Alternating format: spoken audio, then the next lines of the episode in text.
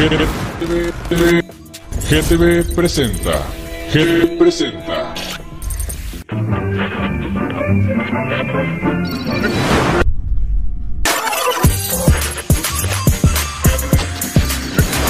GTV, GTV presenta. GTV presenta.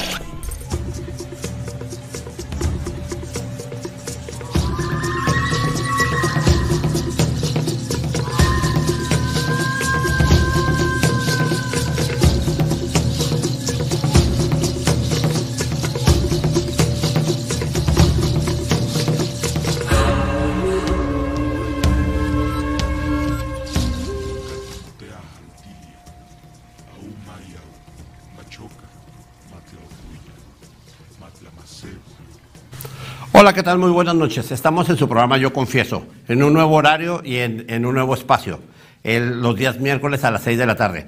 El día de hoy empezamos un poquito más tarde debido a que hubo una situación ahí con, con la persona que, que se va a confesar el día de hoy, porque su tema realmente es doloroso, realmente es fuerte. Hay personas que nos dañan durante toda nuestra vida, nos causan algún estrago, alguna situación dura en nuestras vidas. Jamás esperas tú que sea tu propia mamá la que sea la culpable de que dañe tu personalidad, que dejes de ser tú la persona que debiste haber sido toda tu vida para convertirte en lo que no eres, en lo que no quieres ser. Eso es muy difícil para tratar y el día de hoy vamos a hablar sobre eh, la figura principal de toda la familia, sobre todo las familias mexicanas, que centran toda su atención en una mujer. Y esa mujer casi siempre es tu mamá. La mamá es el centro del universo de todos nosotros. Es nuestra primera maestra, es nuestra primera enfermera, es nuestra primera eh, cocinera, es nuestra primera educadora, es nuestra primera confidente, es nuestra primera amiga. Pero todas las mamás son así. Todas las mamás tienen esas pa- esa particularidad. ¿O quién enseña a las mamás a ser mamás? ¿Es un instinto que traen o una, una situación que ya vienen ellas armadas con, ese, con esas capacidades, con esa forma de, de- de- ser, de educar, de enseñar a los hijos? ¿Ellas ya lo traen de nacimiento? ¿O será acaso que no todas lo tienen y no todas tienen el mismo instinto de ser mamás? Porque algunas mamás tienen a hijos consentidos mientras a otros los tienen relegados, siendo que las los dos hijos vienen del mismo, de su mismo vientre. Esta noche vamos a tratar el tema con una persona que se llama Daniel. Eh, obviamente es el nombre que le dimos para proteger su identidad. Pero este hombre nos trae a nosotros una enseñanza bárbara, una enseñanza increíble. Cómo a veces queriendo o no queriendo, esa mujer que debería ser tu principal protectora, tu escudo, eh, se convierte en tu verdugo desde tu casa. Y no lo notas y no te das cuenta porque crees que es lo normal, hasta que creces y vas viendo las consecuencias de sus actos. Esta noche, Daniel nos va a confesar algo. Daniel, buenas noches, ¿estás ahí? Hola, Aquí ando, aquí ando. ¿qué pasó Daniel? ¿Cómo estás? Bien, bien, aquí un poco sacado de onda, pero muy bien. Sí, me imagino, Daniel. No es cualquier cosa sentir la marca de, de tu mamá. Disculpa, ¿tienes audífonos? Oh, no. Eh, déjalos. los- Por favor, Ajá, para que te escuches mejor. Sí, como les comentaba, la madre es el primer amor de los niños. Es la primera forma de vida que uno conoce, la primera amistad que uno debe tener. Platícanos un poquito sobre tu mamá, Daniel. Oh, creo que Daniel se salió de, de cuadro. Sí, hemos estado teniendo problemas con la comunicación con Daniel.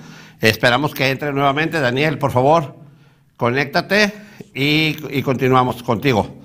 De todos modos, en lo que Daniel trata de conectarse nuevamente. Hola, Daniel. No, no tenemos señal con Daniel. Me gustaría platicar un poquito con el psicólogo, porque tenemos el psicólogo esta noche. Eh, él está con nosotros aquí para ayudarnos con el programa y, y ver qué es lo que vamos a hacer. Daniel, ¿Estás ahí? No, se quedó congelado. Doctor, ¿está usted ahí? Aquí estoy. Hola, doctor, ¿cómo está? Doctor Jesús Cabrales. Doctor Jesús Cabrales. Bueno, Bien, bienvenido. Quiero aclarar, porque luego después eh, hay, pueden surgir ahí ciertas situaciones. Dígame. Soy doctor en psicología. ¿Puede, puede eh, centrar un poco su cámara, doctor? Doctor en psicología, perfecto. Se ve mucho mejor ahí. Gracias. Ok. Y le, le, preguntaba, doctor, eh, ¿es verdad o no es verdad que el primer amor, la primera enfermera, la primera cocinera, la primera amiga, siempre es la mamá? Bueno, eh, culturalmente sí lo es. Ok. Sí lo eh, e, ella es, es, en gran medida, pues desafortunadamente le, le, cargamos, la sociedad le carga a las mujeres una gran responsabilidad. Tú hablabas de un instinto, que, que, no tiene que ver tanto con el instinto, sino tiene que ver con los introyectos, con esto, con estos arquetipos que se han formado sobre las mujeres, ¿no? Sí. Eh, creo que aquí es importante que, que dos cosas. Por un lado, si bien es cierto que la mamá principalmente es, es, como la formadora, la educadora, la que nos ayuda a formar el carácter. Los seres humanos tenemos algo llama personalidad. Es cierto. Personalidad, la personalidad tiene que ver con, con tres elementos importantes. Uno de ellos es la genética, se le llama temperamento, o sea, lo que heredamos genéticamente. Sí. ¿eh? Y ahí también participa en la mitad, pues el papá. Y luego tenemos el carácter, que es lo aprendido. ¿sí? Todas las reglas que yo aprendo, eh, el, el, modelaje que tuve. Sin embargo, hay otro elemento que hemos no le prestado mucho atención, que es la inteligencia. Okay. O sea, en algún punto yo tengo la capacidad de ejercer el libre albedrío. ¿Ok? ¿Sí? Sí. Por, por ejemplo, eh, voy a compartir algo personal mientras yo confieso. okay. que cuando yo fui pequeño, mi papá me maltrató física, psicológicamente, muy fuerte. Muy okay, fuerte. Eh, incluso a la edad de cinco años, él, él, él intentó matarme. Wow. ¿Sí? Me colgó para intentar quitarme la vida. Sí, y, y, esto en alguna etapa de mi vida me llevó a ser un, una persona rebelde, una persona agresiva, una persona violenta, hasta que yo me convierto en padre. Y, y, y, en algún punto me veo en la necesidad de corregir a mi hijo. Y como era de esperarse, pues lo corregí con violencia, ¿no? Y en okay. ese momento sentí un escalofrío recorrer todo mi ser. Y lo primero que me vino a la mente fue, mi papá, pobre de mi padre, ¿cuántas veces sintió esto que estoy sintiendo yo? ¿Sí? Y en ese okay. momento, lejos de consolar a mi hijo, lo dejé con su mamá y me fui a buscar a mi padre para pedirle perdón por haberlo juzgado todos esos años. Ok. ¿Sí? Porque finalmente eh, no son las primeras personas que lo saben, a muchas personas se los digo, yo soy quien soy gracias a mi papá. Ok. Gracias a mi papá decidí a los 14 años empezar a dar clases para no seguir bajo el yugo de mi papá. Gracias a mi papá me esforcé por, por ser médico. Gracias a mi papá me esforcé por tener una maestría. Gracias a mi papá me esforcé por tener un doctorado. Porque quería demostrarle que yo sí era capaz. Quería demostrarle que él, que tenía una, una opinión equivocada sobre mi persona. Es decir, yo empecé con un temperamento violento, con un carácter violento, pero en algún punto mi inteligencia me dijo, ¿hacia dónde quiero ir? Y dejé de culpar a mi padre de mi sentir y me responsabilicé de ello. ¿Sí? Porque es muy fácil, es muy fácil juzgar a los padres. Pero tendríamos que conocer el contexto, ¿no? Eh, ¿qué, necesita un hijo para crecer lo mejor posible, que yo creo que no crecí tan mal, ¿verdad? A pesar de esto, ¿no? Ok. Podría decir que, que, que en algún punto di- dirías, bueno, pero estuvo su mamá, sí, pero mi mamá nunca me defendió. Ok. Entonces, de alguna manera fue cómplice de todo ese maltrato. Ajá. Pero no fue para toda la vida. En algún punto mi mamá se convirtió en el ser más amoroso conmigo. ¿Sí? ¿Y, y, qué pasó en mí? Pasó que me empecé a responsabilizar y me gustó quién era yo. Porque también confieso que en algún punto en esta en este enojo que yo tenía y que, y que quería, recuerdo que alguna vez le dije, no te quiero, te tengo miedo, pero un día voy a crecer y te voy a partir la mandarina en gajos. Cosa que no haría en este momento porque No, no, por supuesto que no. es un profundo agradecimiento porque todas esas cosas yo las metatransformé en algo positivo y eso estuvo en mi capacidad, en usar mi inteligencia. Porque yo me pude seguir viviendo anclado al hecho de que mi papá me maltrató y de que por eso, porque sí estuve en una adicción, ¿sí? de los Ok. 16 a los 17 más o menos, pero cuando dije, quiero ser médico, y me acuerdo muy bien que hice el examen en la UABC dos veces, la primera vez no quedé, estaba comiendo, cenando, y mi padre le dice a mi madre, ¿qué tiene Jesús? Y mi mamá temorosa le dice, no pasó la prueba. Y entonces mi papá le dice a un hermano, se llama Luis, le dice, mañana vas a la Longinos, que era una ferretería que estaba en la colonia, y le compras un pico y una pala a este y porque no vas a encontrar. ¿Sí? Y en ese momento, en ese momento, yo tiré todo lo que consumía. ¿Sí? Me subí Ok. a mi recámara y lo, y, y lo tiré. No lo regalé, lo vendí, lo tiré. Regalé mis discos. Yo era aficionado del rock y, y yo era de los que estaba fuera de la de una tienda que había en Chulavista antes. Puedo decir la marca porque ya no existe, No. se llamaba Fer. Y estaba yo ahí esperando que saliera el disco de Black Sabbath, el disco de Pink Floyd, el disco. Yo era fanático de Led Zeppelin y, y- y yo trabajaba y para eso. Y, y- y me di cuenta que eso no, no me iba a llevar a donde yo quería. Claro. Y, y, esto y estas palabras que mi papá me dijo, solo vas a servir para eso, dije, estás equivocado. Te voy a demostrar que estás equivocado. Doctor, me espera un segundito. Gracias por compartir su historia con nosotros. Vamos a continuar con usted, créame. Este, vamos a tratar de buscarle ayuda. No, no es cierto. Este, pero quiero, quiero platicar con, con Daniel porque ya parece que ya hemos regresado. Daniel, ¿estás con nosotros? Así es, aquí ando, batallé un poquito con el internet, pero sí, aquí estoy. Bueno, pues muchísimas gracias por regresar, gracias por estar con nosotros. Daniel, hazme el favor y confiésate. Es un poco difícil para mí, ¿no? Lo entiendo. Porque pues de niño pues sí tuve una infancia muy, ¿cómo decirlo? Muy cruel. Pa-. Para un niño de, que será 5, 6 años, 7. Claro. Este, tuve maltrato físico. um, ¿Cómo le puedo decir?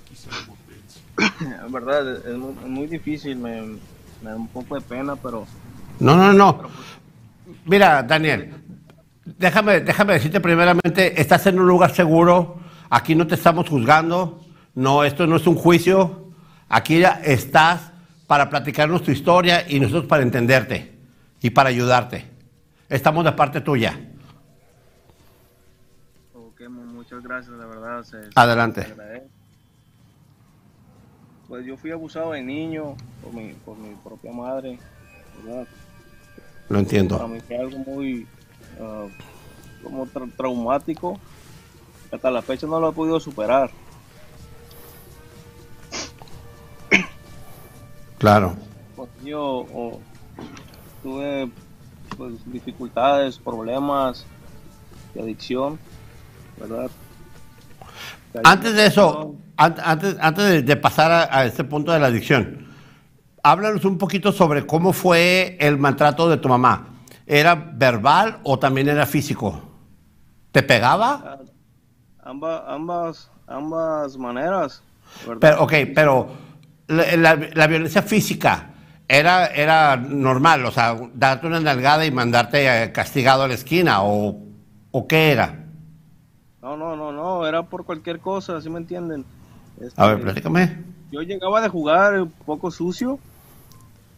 Claro. Era, era una, una pela buena con, con, con cables de la luz, con la chancla, cinturón, Wow. Este, jaladas de greñas, por, por, por ende, ahorita yo pues estoy... Me, me traumé tanto así que, que siempre estoy a rapo, pues me rasuro la cabeza para, para no repetir eso. Ok, Me no, trauma. te entiendo. Ajá. Me- ¿Dices tú que con cables, cables pelados de la luz? Así es. Chanclas, lo que hubiera a la mano. Lo que estuviera a la mano, con eso me daba. A veces me mojaba con la manguera y, y, me daba con un cable. Pero eso era ahora. Ah, Es que no, no puedo ni siquiera decírtelo. Ah, estoy muy afectado por, por el caso. Cuando me lo platicaste me quedó dando vueltas. Cuéntame un poquito más cómo fue despuesito de esos 5 o 7 años. ¿Qué pasó después? ¿Cómo encontraste alivio o cómo buscaste alivio? Alivio, pues, fue. Pues amigos, un poco más ma- mayores que yo. ¿Ok? Ellos. Yo los miraba como, como si fueran hermanos míos, pues yo fui hijo único. ¿Ok? Entonces, con ellos me sentía pues a gusto, ¿verdad? Pero ah, tenían algo que, que hacía que yo me saliera de mi realidad, ¿sí me entiendes? Sí, claro, te entiendo. Fue a la edad de 11, 11 años más o menos que empecé a consumir drogas para yo olvidarme de todo lo que pues lo que pasé, pues ¿Qué drogas usaste? Uh, empecé con marihuana, pastillas como anfetaminas, tachas. Eh, una vez, bueno, no una vez, fueron varias veces, eh, ¿cómo se dice? Inyectado, Ok. una inyección y, y yo salía de, de- de este mundo, pues. Claro. Y veo, veo que las conoces todas. Así es. Dime una cosa. te- eh, ¿Eso fue parte, tú vendiste eso o cómo hacías para pagarlas? Porque no son baratas. No, de hecho, ah, amigos, amigos míos que, que tuve en esa, en esa época, ellos consumían y vendían y pues yo de ahí pues rozaba un poco. Ya. Pero no siempre te pudieron mantener el vicio, porque es caro. No, no siempre. ¿Qué hiciste para conseguir dinero? Al- algunas veces tuve que robar, la verdad. Ok. Ya un poco más grande, 16 años, ¿A quién le robabas?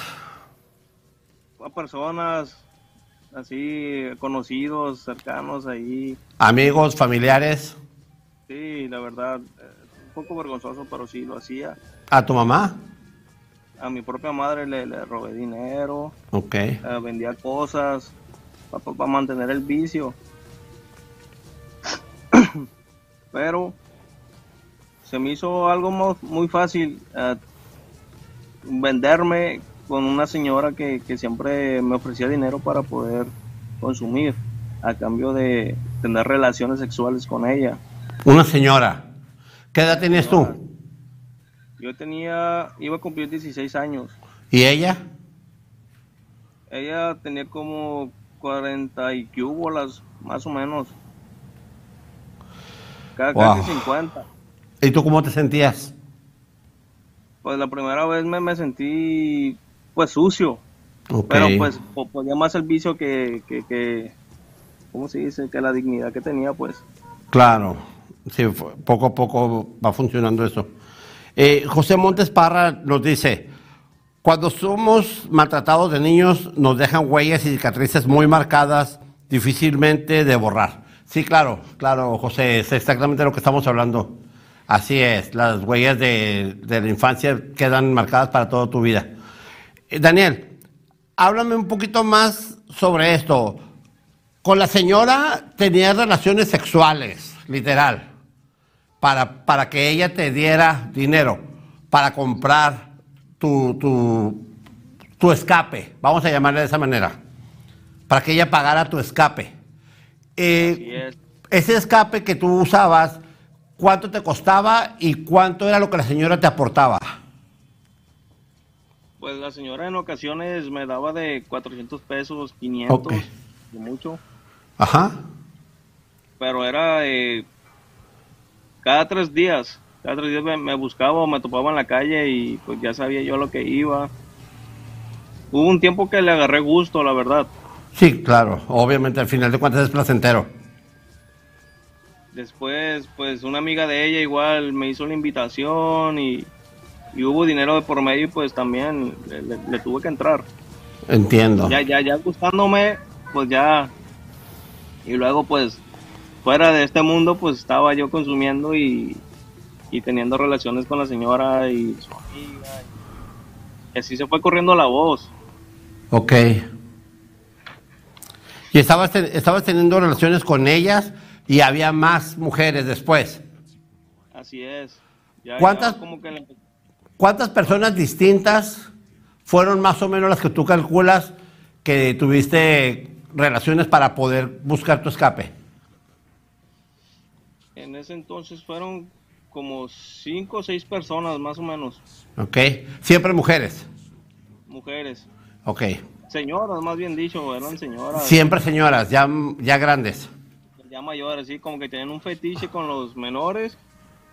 Y pues ahí entraba yo, pues el vicio pues era lo que controlaba. Y o- una pregunta, ¿siempre supiste que eras tú solamente la persona que de las que ellas buscaban el placer o sabías de otras personas también? A las que ellas buscaban, otros muchachos. Pues la verdad nunca me interesó preguntar a más a fondo. Ok, buen punto. Porque pues me estaba yo recibiendo lo, pues, lo que quería, ¿verdad? Pero sí tenían una, una o dos señoras tenían una fama en el barrio de, de como acosadoras, pues. No entiendo. De hecho, una tenía una tiendita. Ok, Y fue así de que em- empezó a correrse la voz. Me empecé a dedicar a esto de, de acompañante, para, para no sonar feo, de, de sí, te ¿verdad? entiendo. Sí, como es. Acompañante, a- acompañante sexual, pues. Ok, Y fue así que me, me empecé a, a mantenerme solo de, de esa manera, pues trabajando así. ok. Y una pregunta, Daniel. ¿Tú tenías la conciencia de lo que estabas haciendo? En algún momento la tuve. Ok, la pregunta es, si tenías la conciencia de lo que estabas haciendo, ¿la cantidad de dinero que reunías era para mantenerte o solamente para, para tu escape? Ah, para el principio era para el escape, después, después pues... Ya era para todo. Para poder mantener pues mi estilo de vida. Claro. Lo entiendo. Ok, ¿y cómo te sientes ahora, Daniel? pues un poco poco vacío pues se me entiende Sí, te entiendo.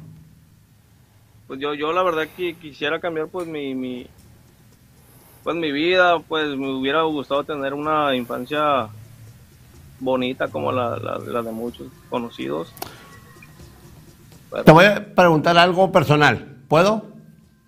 oh sí claro que sí Ahorita tú escuché la voz de un niño por ahí. Eres papá, ¿cierto? sí de hecho sí soy papá Ok. ¿Cómo tratas a tu hijo? Pues muy, muy diferente a como me trataban a mí. Soy muy cariñoso. Este, le doy sus gustitos cuando ocupa, bueno, no ocupa, sino que quiere algo dulce. Claro. Entiendo. muy, muy atento. ¿Y, y tu mujer cómo es con él? Pues la verdad, estamos separados. No- Ah, ok. no- se, se enteró de, de mi estilo de vida de antes y, y Oh. me dejó. Entonces, ¿Pero tú continuaste haciéndolo o ya no? en ocasiones, la verdad, Todavía. todavía en ocasiones Ok. Se me dificulta eh, tener un trabajo estable y pues vuelvo a lo que, que siempre supo hacer, ¿sí sí me entiende? Sí, sí, te entiendo, te entiendo perfecto. Mira, Daniel, tenemos la compañía, como ya te diste cuenta, del doctor psicólogo Jesús. Me gustaría platicar, que platicáramos con él, ¿estás de acuerdo? Me parece bien. Muy bien. Doctor, buenas noches nuevamente. Nuevamente bienvenido. Gracias. ¿Escuchó la historia de Daniel? Eh, tengo una pregunta para Daniel. Adelante. de en algún punto hubo abuso sexual por parte de tu mamá, Daniel? Buena pregunta. Ay, ay, ay. Adelante, Daniel. Tranquilo. Pues la verdad sí hubo abuso sexual. Ok, muy bien. Daniel, tú que, que- que quieres tener una, o sea, tener una infancia diferente no se puede. ¿Estás de acuerdo? Nada de lo pasado se puede cambiar. Te, te pregunto, actualmente, ¿qué vida quieres tener? Pues actualmente me, me gustaría una vida tranquila. O sea, Ok. sin, sin- sin recuerdos malos. Ok. Lo- lo- los recuerdos siempre van a estar. ¿sí? Es difícil que algo así se olvide. Sin embargo, no, no- no se trata de justificar a nadie, ¿no? Mira, yo, yo escucho que tu experiencia, tu experiencia desagradable, dolorosa, aterradora tal vez, te sirvió para convertirte en un buen papá. Sí. Tú dices, yo no soy como mi mamá. Y estoy seguro que muchas veces cuando... ¿Cuántos hijos tienes? Tengo uno. Ok. Cuando por primera vez te ibas a ser papá, seguramente vino a tu mente, yo voy a ser un papá diferente a mi mamá.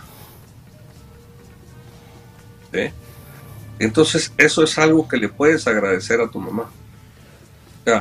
Se trata aquí de que todo lo malo que viviste, revises para qué te puede servir actualmente. Por ejemplo, todo ese maltrato de tu mamá, escucho que te ha servido para tú ser un buen papá, para ser un papá cariñoso, para no ser un papá maltratador, para no abusar de tu hijo. ¿sí? Sin embargo, escucho que tienes un gran resentimiento hacia tu mamá. ¿sí? Sí, Y ese claro. resentimiento, Daniel, es el que te impide ser feliz. Y tu hijo, más que un papá cariñoso, más que un papá no golpeador, más que un papá no maltratador, más que un papá no abusador, necesita un papá feliz. Y aquí hay algo que a ti te impide ser feliz. Y eso se llama resentimiento. Tal vez lo primero que tienes que hacer o necesitas hacer, no lo tienes que hacer, pero revísalo. Porque si no lo haces, no, lo vas a poder lograr. No vas a poder lograr ser feliz. El resentimiento, que yo suelo decir que es una forma amable de llamarle al odio, es un bloqueador muy importante de la felicidad. Y, esa felicidad, esa infelicidad, perdón, esa falta de felicidad genera un vacío muy profundo. También te escucho con una profunda falta de amor propio. Y la falta de amor genera una sensación muy desagradable que se llama soledad. Y tú desde que tienes 16 años, o 11 o 12, escuché, perdón, has tratado de llenar ese vacío, esa soledad. Pero si te das cuenta, esa soledad no, no la has podido llenar en todos estos años, porque no es la forma de llenarla. La única forma que puedes llenar esa soledad es a través de dos eventos. El primero de ellos es amarte a ti mismo. No seguir faltándote al respeto. ¿eh? Confiar en ti, buscar ser una mejor persona, no digo que seas malo, sino mejor persona aún.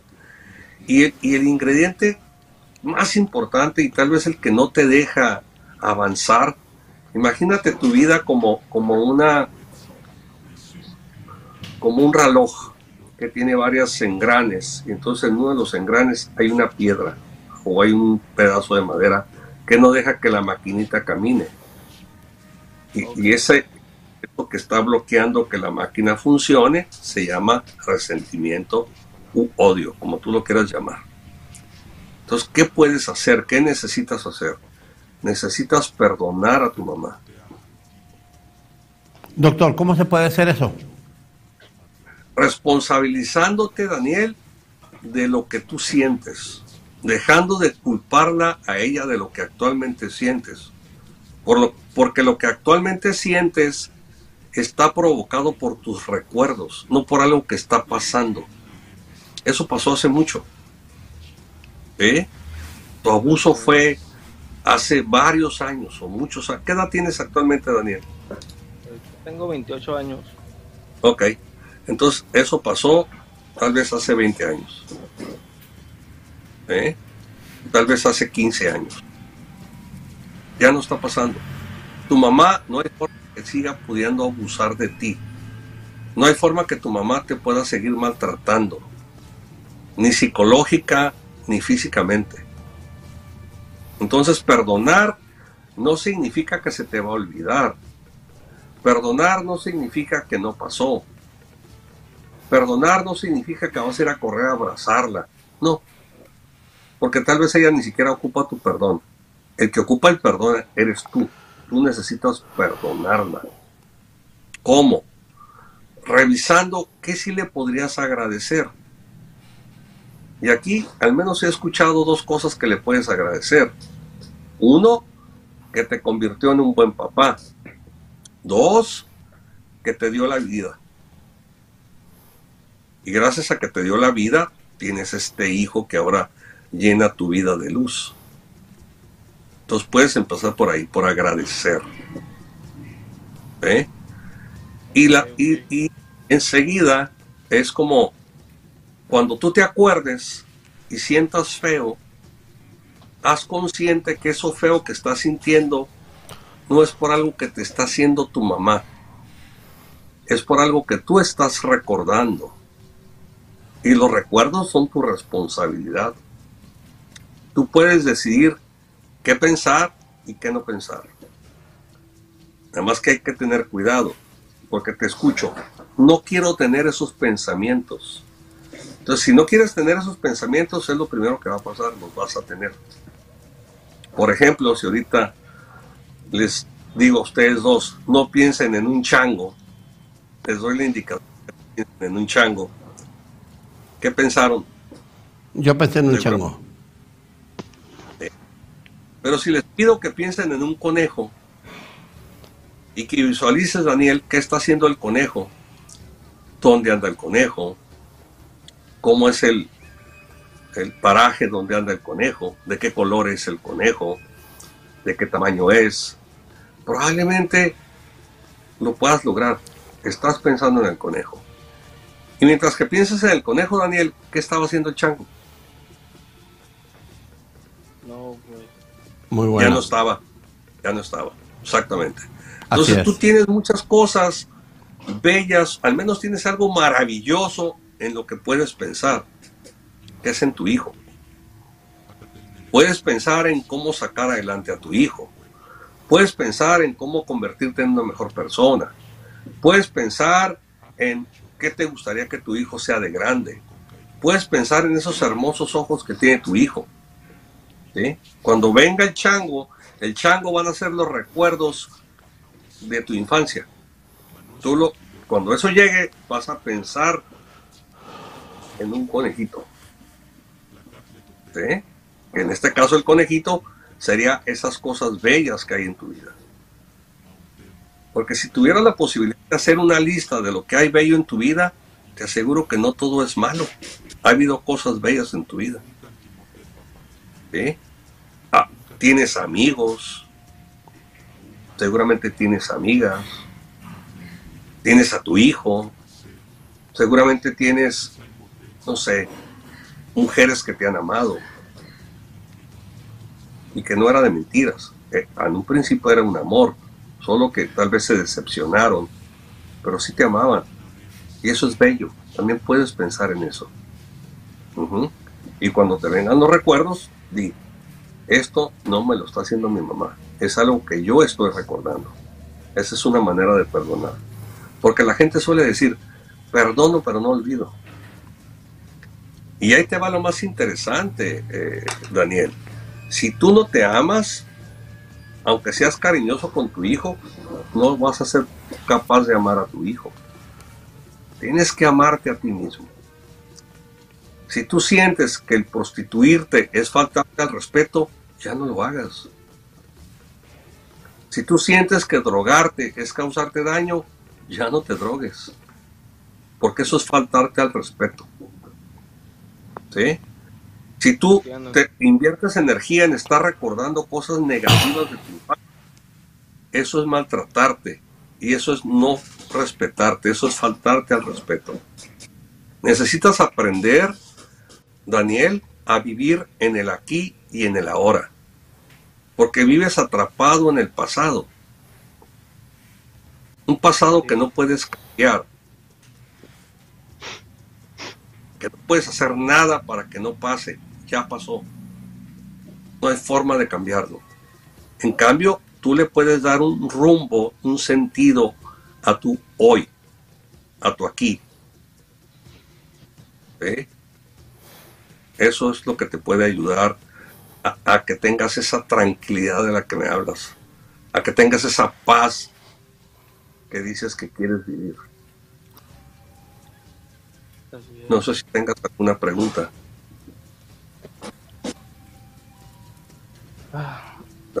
Daniel.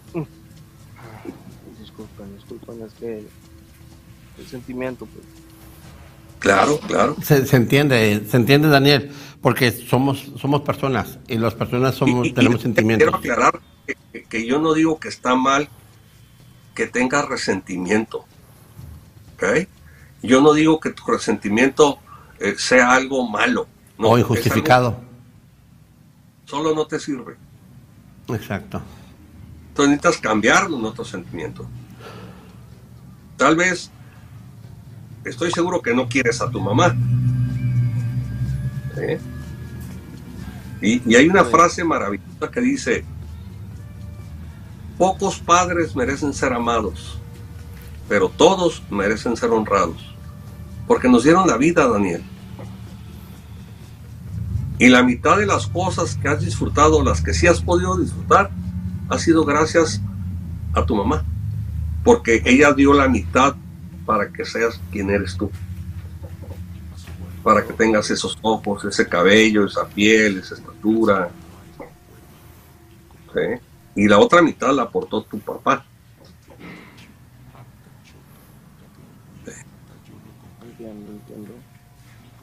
¿sí? Sí, es verdad.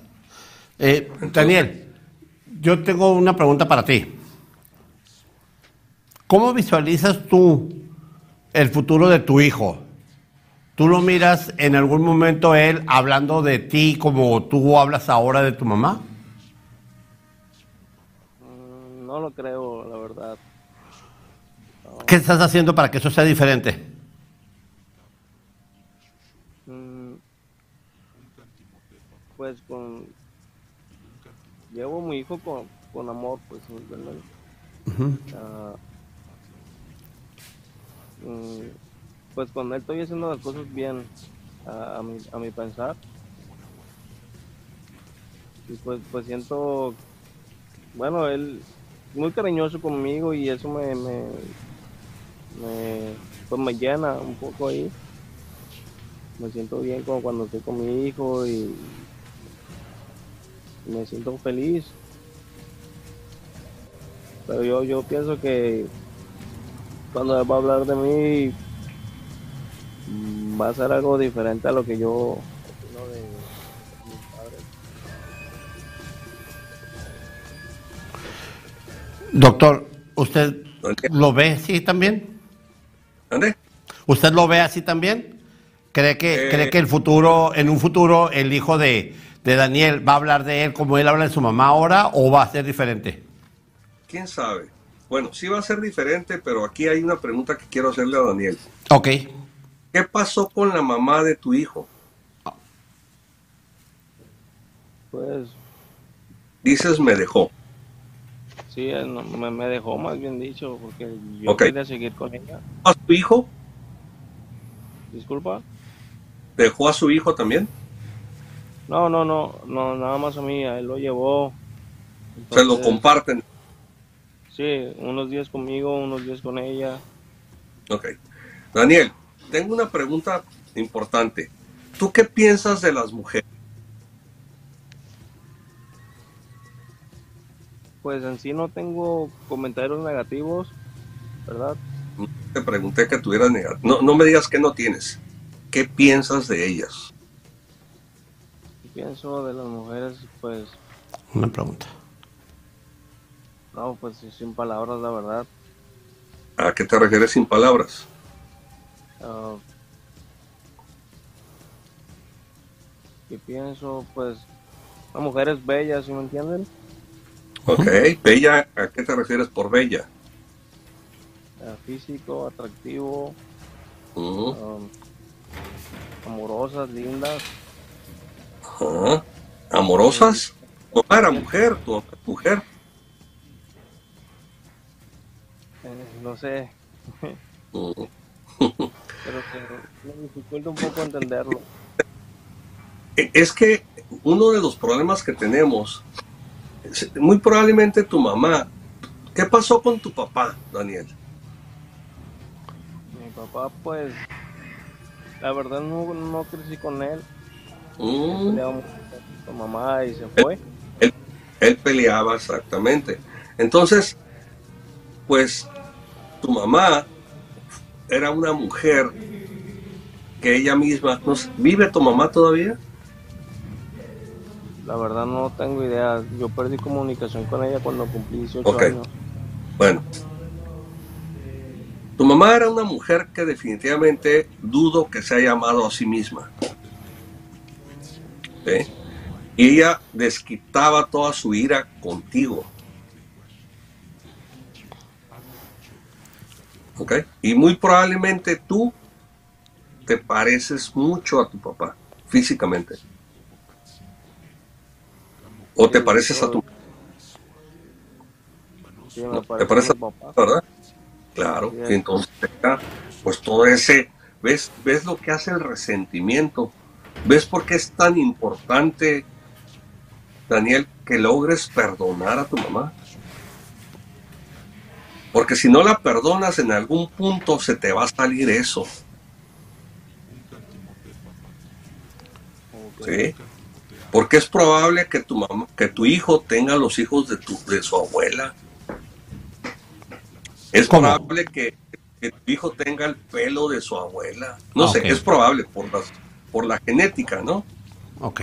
Y es, entonces, si tú perdonas, si está eso ahí, lo tienes ahí agazapado, reprimido, en algún punto puede salir. Por eso es tan importante trabajar en el perdón, Daniel.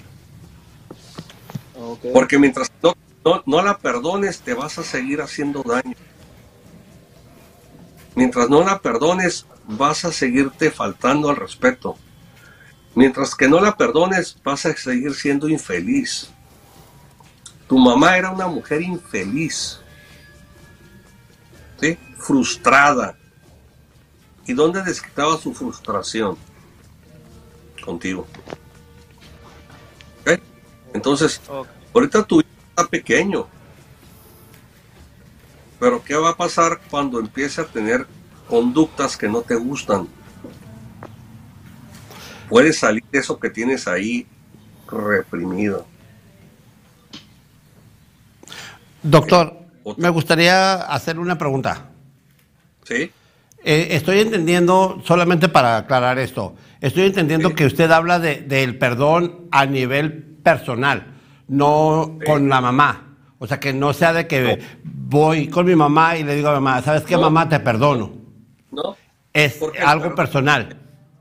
Sí. El perdón es un regalo personal. Cuando yo perdono a alguien, me estoy dando el regalo del perdón. Porque lo opuesto al perdón es el odio. Y odiar a una persona es tomar veneno yo para que el otro se muera. Entonces, si yo perdono, ¿a quién va a beneficiar? A la persona.